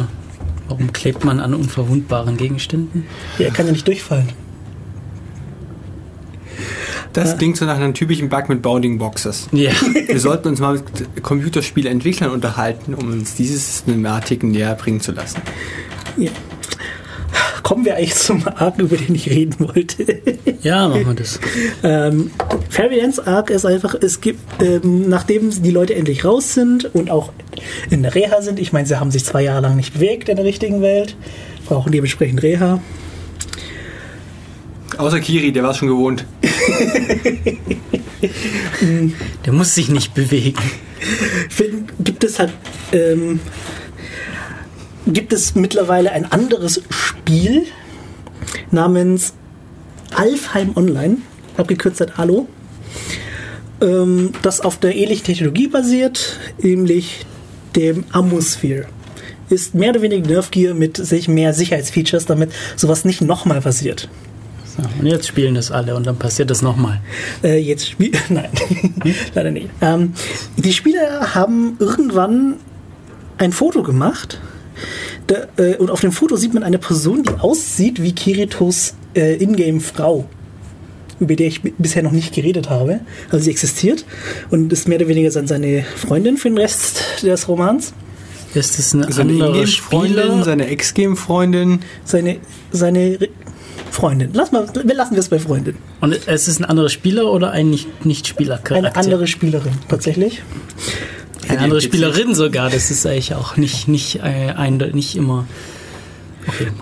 äh, hey, es gibt Frauen in dem Anime, sie haben, ne- es gibt mehrere Frauen in dem Anime, sie haben Namen und reden nicht immer über Männer. Wie heißt der Test? Welcher Test hat das Ding jetzt bestanden? Ah, stimmt, da gibt es irgendeinen so einen Es gibt Test. einen dämlichen Test für die Erfolgswahrscheinlichkeit von Filmen. Nein, nein, für äh, ähm, Gleichberechtigung von Männern und Frauen. Ah, ja. Und ähm, gut. Und Kirito besorgt sich die Software, um zu gucken, ob das wirklich seine Freundin ist. Ähm, wie sich rausstellt, ist die Engine die gleiche. Ähm, Die spielt jetzt das andere. Sie spielt nicht, sie ist einfach irgendwie drin, aus irgendeinem Grund. Okay. Es wird halt irgendwie, ähm, also er kämpft sich irgendwie durch, trifft auf, trifft auf ein anderes Mädel, das ihn begleitet. Und irgendwann finden die raus, dass das eigentlich die Geschwister sind. Dass wir Geschwister sind. Dass das Mädel, das er jetzt im zweiten Spiel trifft, seine Schwester ist. Seine Adoptivschwester. Die war seine Freundin. Und sie hat sich in ihn verknallt, was irgendwie sehr lustig ist, und ist halt vollkommen aufgelöst. Und man denkt sich zum Teil so, wieso hat er sie nicht erkannt und so weiter und so fort. Wieso weiß, merken die das erst so gegen Ende des äh, Handlungsbogens? Okay. Da gibt es halt diese MMO-Eti- MMO-Etikette. Du hast halt hauptsächlich deinen Nickname online und das bist du halt. Es gehört sich nicht, Leute nach ihrem echten Leben zu fragen, es sei denn, du kennst sie wirklich so gut. Es gehört sich auch nicht, Leute mit ihrem Online-Nick im echten Leben anzusprechen. Zumindest bei einigen Spielen. Also bei einigen Gruppen. Okay. Ich weiß Also, nicht, wie eure Erfahrung damit ist, weil Ich habe so viele Namenskollisionen, weil ich teilweise mehrere Alias pro Person habe, dass irgendwo- irgendwie immer einer rausrutscht. Also unter, weiß nicht, wenn man sich so mit so mit so äh, Sp- Spielern, mit der Spieler-Community, also auch so, so ähm, Profispielern und so beschäftigt, die werden eigentlich nur mit ihren Spielernamen angesprochen, aber das ist wahrscheinlich einfach na, eigentlich logisch, weil das ist das, wie man die Leute kennt. Man schaut ihnen beim Spielen zu. Es ist auch CCC intern nicht identisch. Ab von den jeweiligen Lokalgruppen verwenden einige die echten Namen, andere verwenden einen Nein, das selbstgewählten ist ja Namen. selbst in der Gruppe äh, unterschiedlich. Ja. Auf jeden Fall scheint das in allen, äh, zeigt, zeigt es zumindest in allen japanischen MMOs oder zumindest in deren Medien so zu sein, dass das eben diese Etikette gilt und man einfach sowas nicht tut. Meine eigenen Erfahrungen sagen da was anderes, weil ich habe lange Zeit gerade noch online gespielt und ich kam irgendwann in die Gilde rein und irgendwann hat man halt dann die Leute im richtigen Leben kennengelernt, spätestens mit dem Durchbruch von Facebook. Ja, vielleicht ist es in Japan einfach anders. Hm. Schon möglich. Da ist so einiges anders. Ja, auf jeden Anders Fall. oder, anders oder auch besser? Anders.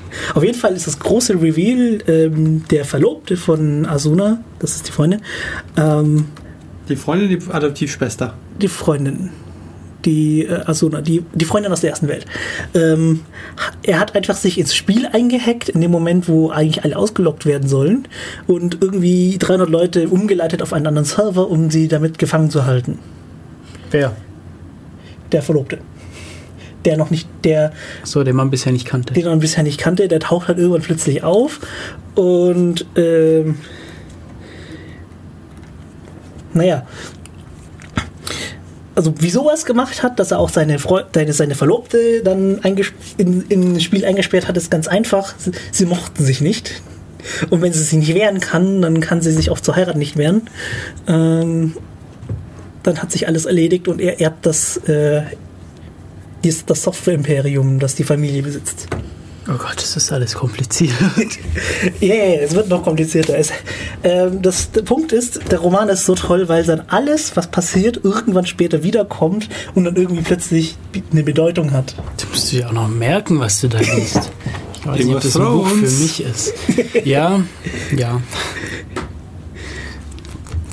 Da können wir auch mal Ja, eine da- Sendung drüber ja, machen. Da lernt er, also in dem Moment lernt er auch noch äh, einen Agenten vom Innenministerium, wie, er, wie der Agent behauptet, äh, kennen. Und der ist irgendwie so der Grund, äh, wieso es weitergeht. Später stellt sich raus, dass er gar nicht vom Innenministerium kommt und, und zwar stattdessen vom äh, Verteidigungsministerium ist und versucht, Kirito zu verpflichten, weil der ja irgendwie in jedem Kampfspiel so Uber ist. Okay. Seriously, der ist einfach überall Uber. Er Äh, ist in jedem Kampfspiel so, übermächtig. du Uber. hast ein deutsches Wort, das die Engländer geklaut haben, wieder eingedeutscht. Ja. Ähm, Aber warst du das oder ist das irgendwie weiter verbreitet? Wahrscheinlich Hm. schon. Es ist weiter verbreitet. Also die Pokémon, Pokémon we- werden zum kompetitiven Spiel auch in Tiers eingeteilt und die Legendaries äh, und die ganz starken Pokémon sind im Uber-Tier. Gut, aber das ist ja das im Englischen dann, oder? Ja. Okay. Ich bin tatsächlich kein Fan davon, solche Sachen wieder zu, zurück zu übersetzen. Das macht dann einfach keinen Sinn. Witzig ist es schon. Ähm, ja, er aus irgendeinem Plot-Twist, er hat irgendwie jetzt plötzlich die Admin-Daten von dem ursprünglichen Admin und besiegt den neuen Admin. ich frage mich nicht, wie es funktioniert, das habe ich jetzt immer noch nicht verstanden, wie. Auf jeden Fall funktioniert das dann.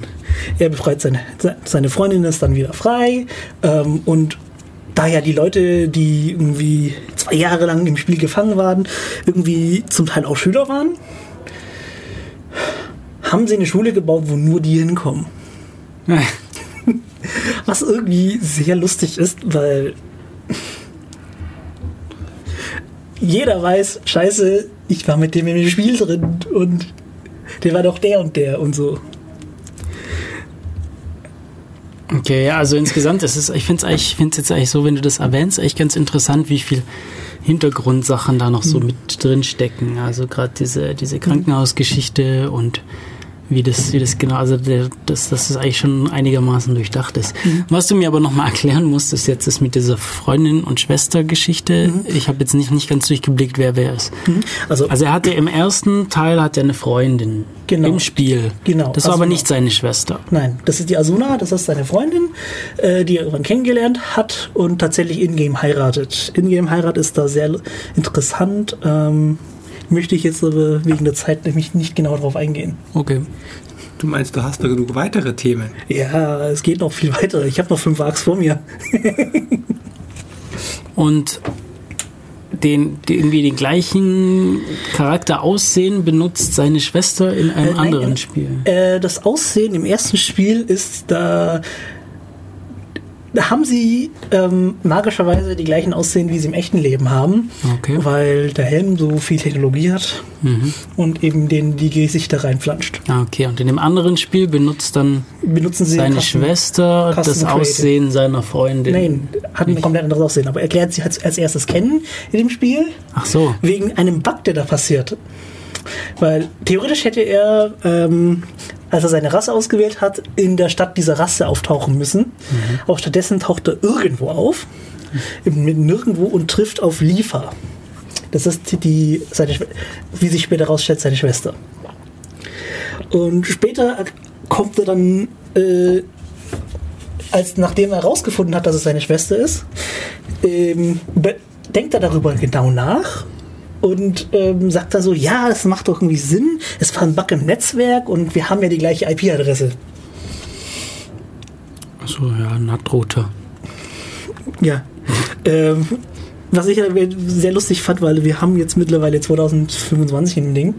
Ähm, also, hm, IPv4 ist immer noch äh, was oder IPv6 ist leer. Ja, du kannst ja schon auch äh, Network Address Translation mit IPv6 machen.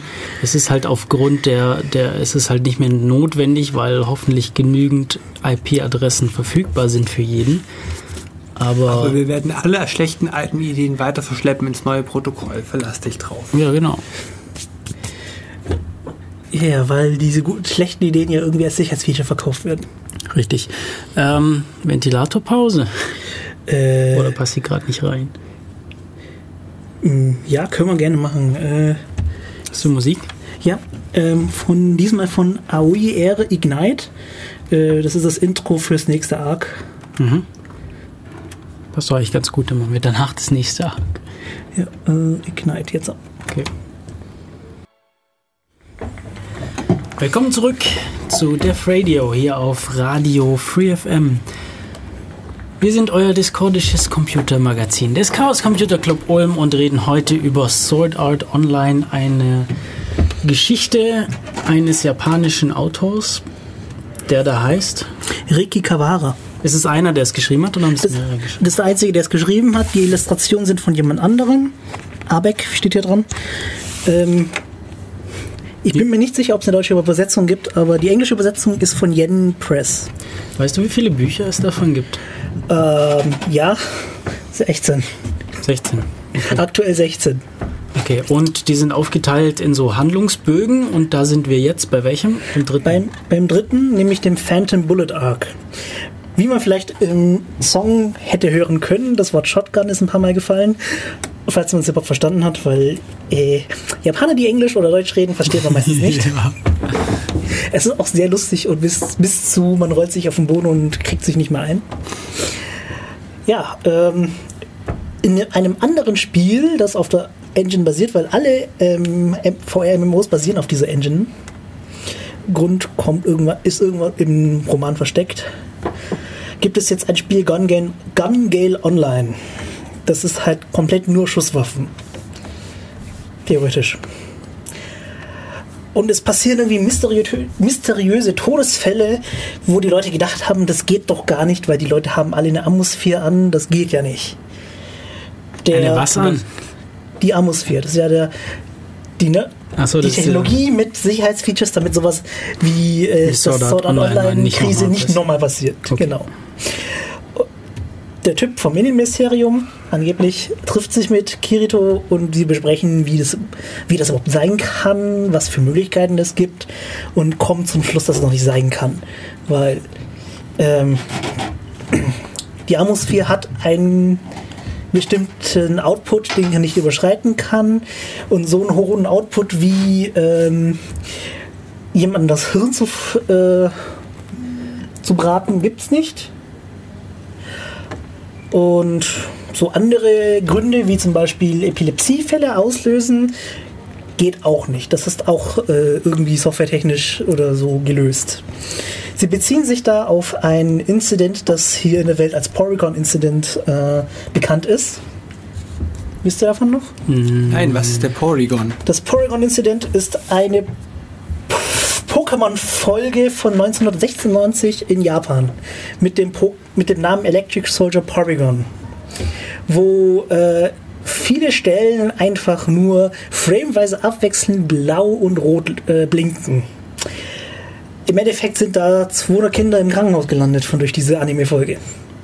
Okay, wegen. Okay, was war jetzt der künstlerische Mehrwert in der Ausstrahlung einer Folge mit bunten blinkenden Bildchen? Schöne, schöne Cyber-Explosionen. Ähm, die Folge an sich ist sehr interessant, ist aber Jap äh, durch die japanische Regierung verbannt worden, in keinem einzigen Land mehr ausgestrahlt zu werden. Lustigerweise gibt es die Pokémon-Folge im Internet äh, vollständig gesappt auf Englisch äh, zum Runterladen. Wenn man mal wieder ins Krankenhaus möchte. Aber was war der. Auslöser? Ist das Epi- Epilepsie dann oder was ist das? Epilepsie war es dann. Okay, ja. Und also ich finde es lustig, dass sie sich darauf beziehen.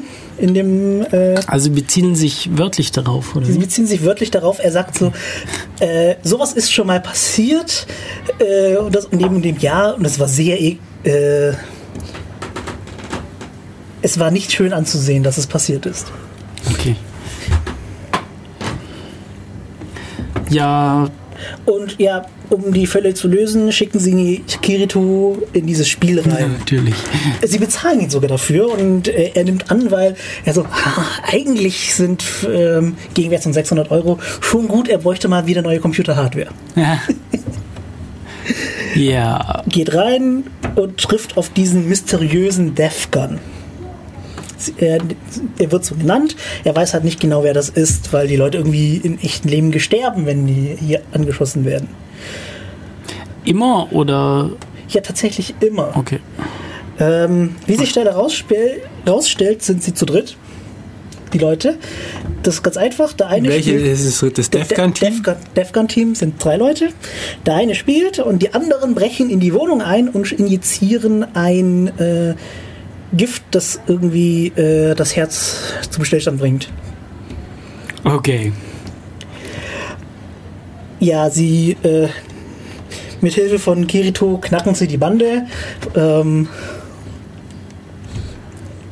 und es geht weiter. Also die Technologie ist ganz, ganz sicher.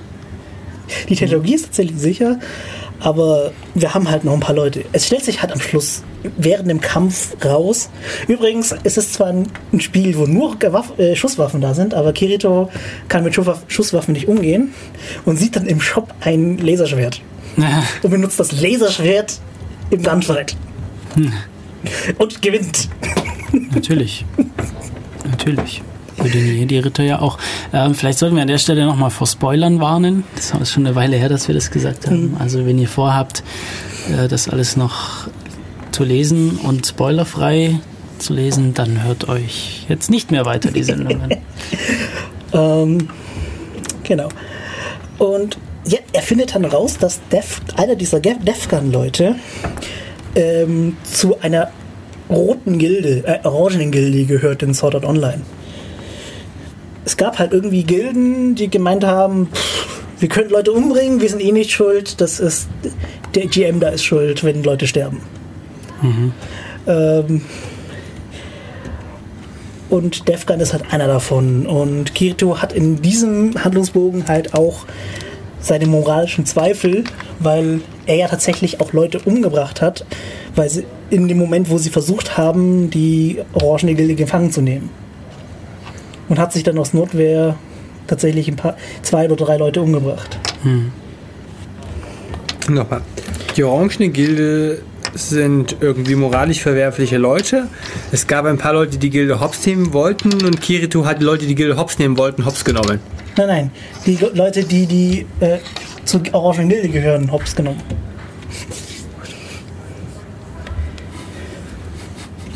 Er hat dazu der Force gehört, die die einfangen wollen. Kommt zu der Herzstillstand-Giftattacke noch eine Erklärung, was die Motivation für dieses Vorgehen war? Ja, der, es wa- waren drei Brüder. Der älteste davon war halt so die, der Guildleader dieser orangenen Gilde. Sie heißt The Laughing Coffin. Der lachende, äh, Der Sarg. der lachende Sack, genau. Ähm, und er fand, sagt halt so, Leute umbringen äh, ist der ultimative Kick. Und der kleine Bruder macht halt mit. Und hilft halt mit. Und der mittlere Bruder? Auch. Aber den können sie nicht schnappen. Die, die schnappt die Polizei nicht. Was dann zum nächsten Arc führt. Ah. Gehen wir da jetzt hin? Oder? Ähm, es kommen noch zwei Side Stories. Ich habe sie ja auch fälschlicherweise in meinen Notes mit äh, Arc bezeichnet. Nämlich in ähm, Alo, äh, Alpha Online, haben sie das Schwert Excalibur gefunden. Und es geht darum, dass die Truppe um Kirito das Schwert holt. Nicht so interessant. Die nächste, die nächste Side Story ist interessanter. Ähm, in Alpha Online taucht halt eine Schwertkämpferin auf, die halt noch stärker ist als Kirito. Wow. Nein, doch. Nein, doch. Oh. ähm, Kirito ist halt ein bisschen eingeweihter und hat halt ein bisschen mehr Ahnung und weiß so, ja, oh gut, du lebst wohl jetzt in dieser Welt komplett, ist sein Kommentar dazu. Und sie mag ihn deswegen nicht. Aber seine Freundin Asuna lernt sie kennen und äh, versucht der Gilde, der, die zu diesem Mädel dazugehört, beizutreten. Die Gilde, dessen Namen The Sleeping Knights heißt, wo ich sagen muss, das ist sehr... Der Die Name, schlafende Nächte? Die schlafenden Schlafenden Ritter? Ritter. die schlafenden Ritter. Der Name ist, wenn du den Ausgang dieses Bogens kennst, sehr äh, sarkastisch. Die, ganze Gilde besteht aus Terminalkranken, Ja. die in einer modifizierten Version äh, des Amos 4 drin liegt, nämlich dem Medikuboid. Und eben ihr restliches Leben, bevor sie endgültig abkratzen, äh, versuchen in, in Spielen zu verbringen. Also es ist praktisch so, so ein Teil, so ein Vir- Virtual Reality Teil, das dazu gemacht ist, dass die weiterleben können in komatösem Zustand, oder? Nee, ich verstehe ich das Ähm, richtig. Ja. Dass sie halt nicht raus müssen und immer noch Lebensqualität haben. Ja. Und der, der Nebeneffekt von dem Medicoboid ist, dass Das Wort es auch Lebensqualität war sehr interessant an der Stelle. Das kann man gleich mal in den Neusprechblock melden. ähm, das Medicoboid hat noch einen anderen Effekt, dass es äh, die VR-Technologie, die sie haben, dazu nutzt, eben ähm, die Schmerzen wegzubetäuben. Ohne Medikamente, eben nur mit dieser Technologie. Da sie aber nicht wissen, was für Auswirkungen es hat, sind halt alle Mitglieder dieser Gilde eben die Versuchskaninchen, die sich bereit erklärt haben. Der Deal war, sie machen da mit. Dafür kriegen sie, ähm, in den meisten Fällen sind das eher Leute, die AIDS haben. Also Kinder, die AIDS haben, die kriegen sie eben einen keimfreien Raum, wo sie länger leben können. Was ist im MMO oh mein Gott, Kontext AIDS? Real-Life-AIDS. Tatsächlich. Jetzt erklär's noch. Jetzt erklär's noch. Was Ähm, erwartest du? Dass in ein paar Jahren niemand mehr weiß, was AIDS ist? Hoffentlich. Es wäre schön. Ja, es wäre schön, ja. Ähm, AIDS ist eine sehr heimtückische Krankheit, die das Immunsystem befällt und das Immunsystem lahmlegt, wodurch eben kleinere Krankheiten dazu führen, dass man eben meistens sterben kann. So viel dazu. Aktuell unheilbar. Wir hoffen, wir hoffen auf Besseres. Ja, äh, na, natürlich stirbt sie und ähm, Wer- wer- was? Ach so, die. das Mädel, das sie trifft, stirbt, aber zur für ähm, Beerdigung tauchen halt alle Spieler auf, die sie in dem Spiel vergöttert haben. Und zwar alle. Und es stellt sich halt irgendwie in einem Nebensatz vor dem Doktor raus, dass der ursprüngliche GM von Sword Art Online, Kabaya Akihiko, ähm, der eigentliche Schöpfer des Medicoboids ist. Das war so mehr oder weniger sein letztes Ding, bevor er ins Nirgendwo verschwunden ist. Ins Nirgendwo. Ist Ja. das irgendwo so ein stilistisches Element, um weitere Nebengeschichten aufzuspannen? Ähm, möglich. Also die Sache ist, es wird gesagt, dass ähm, in dem Moment, wo er besiegt wurde, ist ein Programm ausgelöst worden, das sein komplettes Gehirn gescannt und digitalisiert hat. Dabei ist sein richtiger Körper draufgegangen und er existiert sozusagen nur noch im Netz irgendwo. Das ist auch der Grund, wieso irgendwie in der Fairy Dance Arc äh, Kirito plötzlich GM-Rechte hat, weil der ist halt aufgetaucht und hat so, ja, hier hast du meine Da- Account-Daten, mach und hat Spaß damit. Witzig.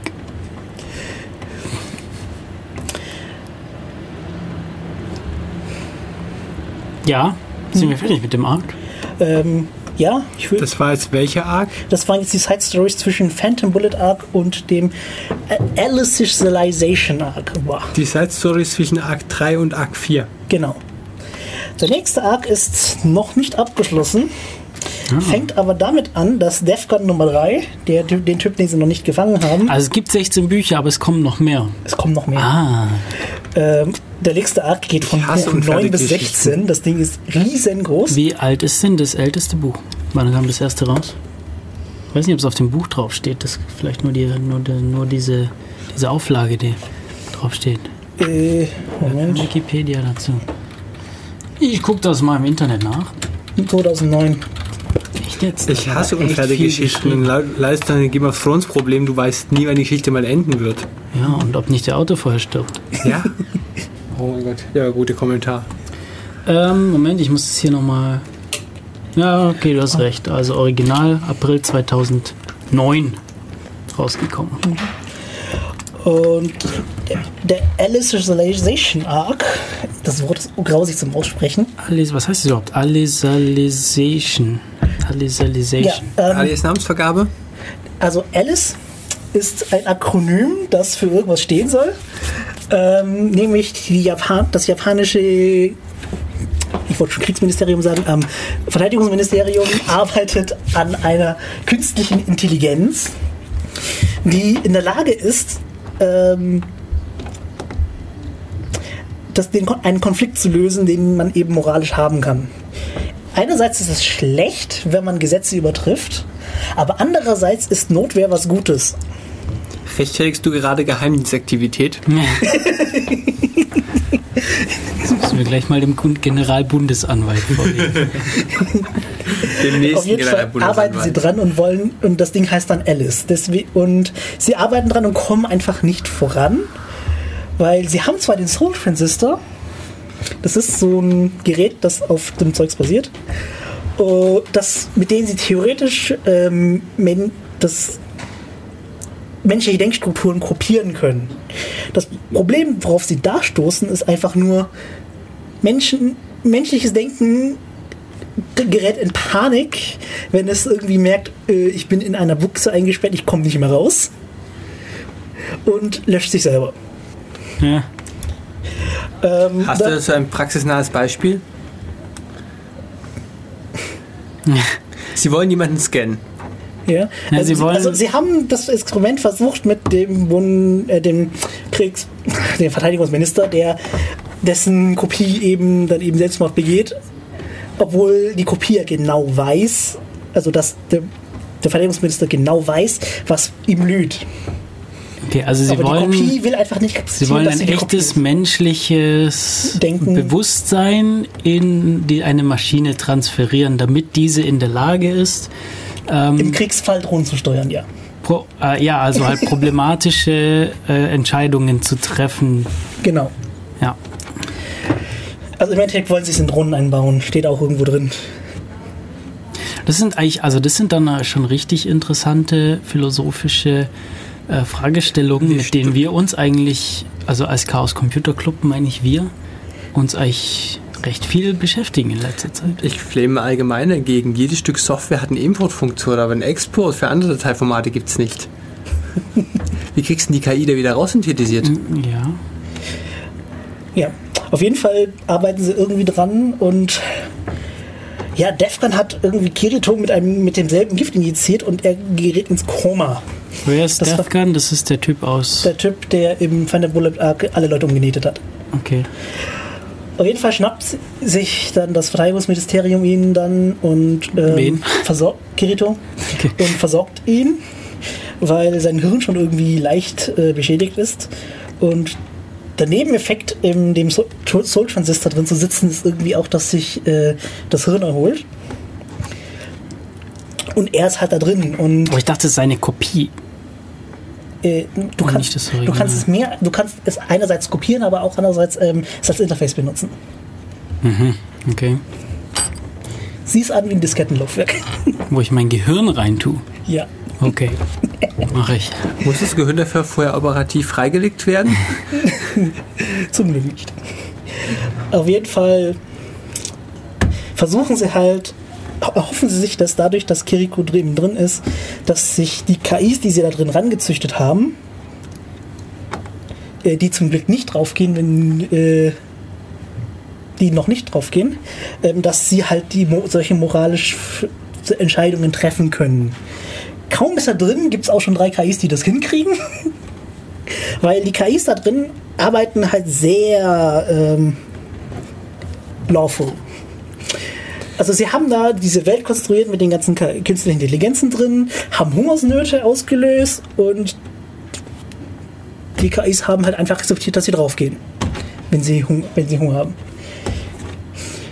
Die KIs haben was? Sie haben es einfach akzeptiert, dass sie sterben. Sie haben mehr oder weniger Real-Life-Simulation in dem Ding gemacht und die KIs haben einfach, sie können aus ihrem Wesen heraus einfach die Gesetze nicht übertreten. Sie können zwar gemein sein, aber mag- sie sind immer lawful. Ich mag ein neues philosophisches Wort für das Wort KI schöpfen. Künstliche Intelligenz. Das sind eigentlich kopierte Intelligenzen. Also kopierte reale Intelligenzen. KRI. Ja. Und es ist. Die Welt wird immer abstruser. Irgendwann krieg- kriegst du dann raus, dass irgendeine KI da drin die Welt übernommen hat und mehr oder weniger das äh, Ministerium gar keine mehr Kontrolle hat über das Teil, außer ihn rein oder rauszustöpseln, weil die Welt sich schon mehr oder weniger selbstständig gemacht hat. Das Einzige, was noch funktioniert, ist, dass KIs, die einen Regelbruch begangen haben, isoliert werden und ähm, versucht herangezogen zu werden, diese Entscheidung nochmal zu treffen. Also eine andere Entscheidung. Nee, dieselbe Entscheidung. Also die Entscheidung, sich gegen das Gesetz zu stellen, Ich äh, um etwas, um ein besseres, um ein gutes Ziel zu ver, äh, verfolgen. Ah, okay. Ich versuche jetzt mal eine gesellschaftliche Interpretation dieses lyrischen Kontexts. Es ist Politik-Satire. Ja.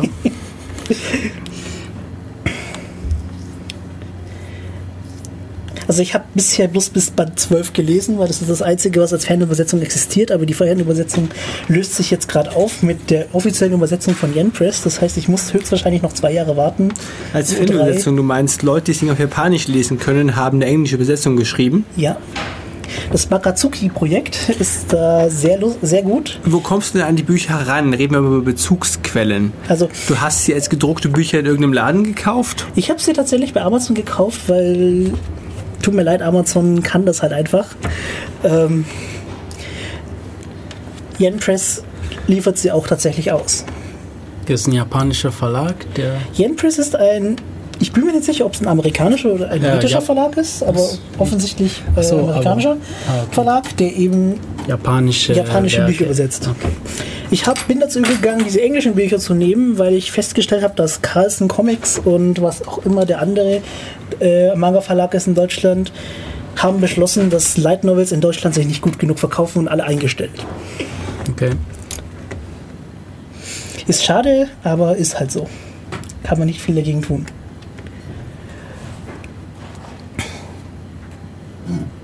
Ja, Musik? Musik. Was gibt's denn jetzt? Ähm, ja, ähm, dadurch, dass es irgendwie runter und rüber ging, möchte ich jetzt das, möchte ich jetzt meine zusammengemixte Version von Crossing Field. Das ist das erste Intro von Sword Art Online spielen. Das besteht aus mehreren Stücken, also mehreren Adaptionen von diesem äh, Intro. Auch da sind auch Fandubs dabei, also Fanübersetzungen gesungen. Okay. Ja, bis gleich. Und willkommen zu den letzten acht Minuten Def Radio am heutigen heißen Sonntag. Unser Thema heute ist noch Sword Art Online, aber so langsam sind wir am Ende angekommen. Ähm, Ja. Sword Art Online, eine sogenannte Light Novel aus Japan, also so ein Roman gerichtet an junge Erwachsene. Äh, wir haben uns viel darüber unterhalten. Das Lied, das ich eben gespielt habe, war ja Crossing Field ähm, von Lisa. Äh, Lisa ist in dem Fall den Akronym Live is, nee, Love is Same All. Ähm, es wurde mehrfach adaptiert. Ähm, wir haben eine englische Version von Amalie gehört, äh, eine amerikanische Jutite. Äh, was Jutite sind, da wollte ich eine extra Sendung drüber machen, aber mehr oder weniger sind das Leute, die Songs covern. Äh, eine deutsche äh, Jutite ist Starbelly Cake und noch, noch mal einen amerikanischen Jutite, äh, Nate Wants to Battle. Das sind ihre YouTube-Namen. Okay, ja. Ähm, die Playlist können wir die auf die können wir auf die Website stellen, oder? Die können wir auf die Website die können wir stellen. in Ich den Podcast nicht mit reinschneiden, aber ihr könnt euch dann die natürlich selber anhören, wenn ihr die selber irgendwie. Ja, ich werde da eine YouTube-Playlist draus bauen. Haupt die meisten Sachen sind tatsächlich auf YouTube zu finden. Okay. Ähm, ja, ansonsten mit dem Thema sind wir eigentlich durch, oder? Ja, ja, habt ihr noch irgendwelche speziellen Fragen? Irgendwas war unklar? Es war alles ziemlich, also es wird ziemlich kompliziert mit der Zeit, ist mir aufgefallen. Äh, ja, aber ich finde, das macht irgendwie eine coole Serie aus. Ja, Ich finde halt auch, durchaus. Zugegeben, ich bin mehr ein Fan von komplizierten Sachen, weil wenn es so straightforward ist, ist es viel zu langweilig. Deswegen gefällt mir auch die äh, Tsubasa Chronicle und Exisaholic-Reihe sehr gut. Was ist das? Das sind, ist eine Manga-Reihe von Clamp. Ähm, die Story ist so kompliziert, äh, du hast keine, du hast einen viel zu komplizierten Graphen Okay. als, als Story. Es ist doch angenehm technikphilosophisch und vor allem sollten wir die, die Moral von der Geschichte nochmal extrahieren. Kauft keine Beta-Software nach Erscheinungsdatum. Okay. ja, ja. Kann man wohl so sagen. Gut, dann würde ich sagen, können wir eigentlich mit unserem Thema mal abschließen. Danke, Tai, dass du uns so viel darüber erzählt hast. Wir haben aber noch ein paar Ankündigungen zu machen, bevor wir die Sendung äh, beenden. Und zwar erstmal in eigener Sache. Wenn ihr uns persönlich kennenlernen wollt, wir grillen am Montag öffentlich. Morgen, morgen ist es, der 10. 10. August 2015. Genau, ab 19 Uhr. Getränke werden gestellt, Grillfleisch bringt jeder selbst mit, Grillkohle haben wir auch. Und zwar ist das bei gutem Wetter in der Albert-Einstein-Allee 43 in Ulm. Wer Ja. die Universität kennt, das ist die Universität West am blauen Hörsaal, sogenannten blauen Hörsaal, der aussieht wie ein UFO. Da gibt es jetzt einen neuen Grillplatz. Und wenn es Wetter, schlechtes Wetter gibt, befinden wir uns in Ulm am James-Frank-Ring in der Universität Ulm O26. Genau, das ist die andere Seite der Uni, 27. Universität Ost. Ja, U27. Ähm, ja, genau. Also normalerweise zweiter Montag im Monat Chaos-Seminar. Morgen stattdessen Grillen. Und ja, Regenwahrscheinlichkeit ist recht hoch, aber wir hoffen, dass, es, dass das Wetter durchhält. Ich nicht, ich möchte endlich wieder sinnvoll schlafen können. du vielleicht auch? Was, was? Ich adaptiere meinen Tagesplan nach Wetter. Ich gehe bei nachher joggen. Ich war heute schon joggen.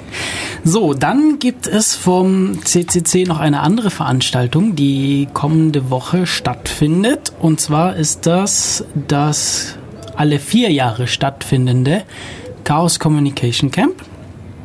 Findet in der Nähe von Berlin statt. Und zwar im sogenannten Ziegeleienpark in äh, Details habe ich vergessen. Das Datum muss ich jetzt auch nochmal nachschauen.